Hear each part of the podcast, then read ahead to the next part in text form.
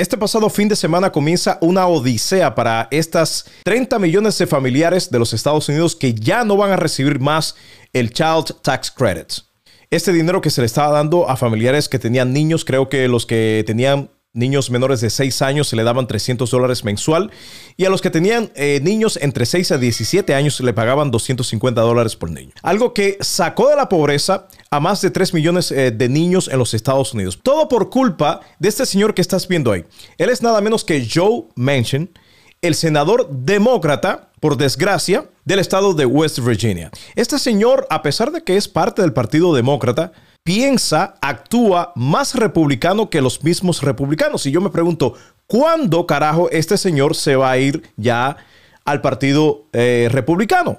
Debería hacerlo, debería cambiar ya de una vez porque está obstruyendo, está siempre limitando la agenda del presidente Biden. Reporta The Hill que este Child Tax Credit se expandió durante el 2021, pero fue originalmente parte de este paquete de ayuda del coronavirus que pasó el presidente Biden a inicio de su mandato. Muchos demócratas y otros están tratando de expandir este crédito, este dinero que se le está dando mensualmente a estos familiares con niños y hacer el pago permanente de una vez. Algo que va a ser bastante difícil a no ser que se pase a través del Build Back Better Act, una propuesta de ley que es parte de la agenda de Joe Biden y donde se incluye el Child Tax Credit pero obviamente este mismo señor no quiere pasar tampoco el Build Back Better Act. O sea que está bloqueando la agenda demócrata y obviamente esto no solamente va a perjudicar a las familias que están recibiendo este dinero, sino a los demócratas, porque recuerda, estamos en un año de elecciones, en este 2022 estamos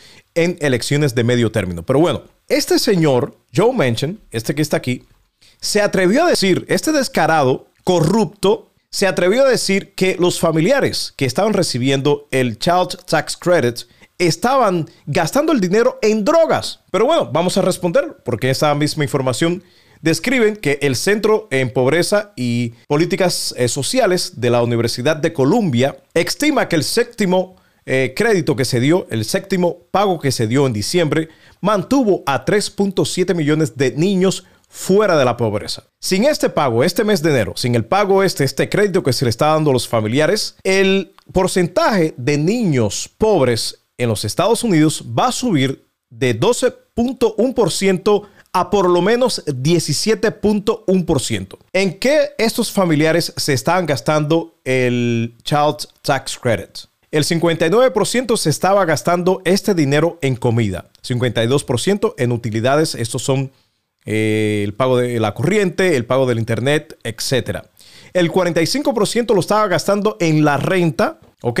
El 44% en ropa, 40% en costos de educación, 19% en pagos de vehículos, 17% en pagos de deudas, 16% en cuidado de niños, 8% ahorraron este dinero que le estaba entrando, qué bien, 4% en recreación y 1% en caridades. Entonces, Joe Manchin, con tu narrativa de la derecha, de los republicanos, lo que estás haciendo es no solamente dejar estos 30 millones de familiares sin este dinero, vas a mandar a más de 3 millones de niños a la pobreza nuevamente, pero peor aún, vas a hacer que por tu culpa, por la culpa de este, los demócratas van a perder el Senado este año. Están al punto de perder el Senado, o sea, la mayoría en el Senado, y quizás en este mismo año pierdan la mayoría también en la Cámara Baja. Y esto no es culpa de los republicanos. Los republicanos sabemos que nunca van a votar para leyes que ayuden a las familias corrientes de los Estados Unidos. Eso ya lo sabemos. Pero que un demócrata esté bloqueando la agenda demócrata,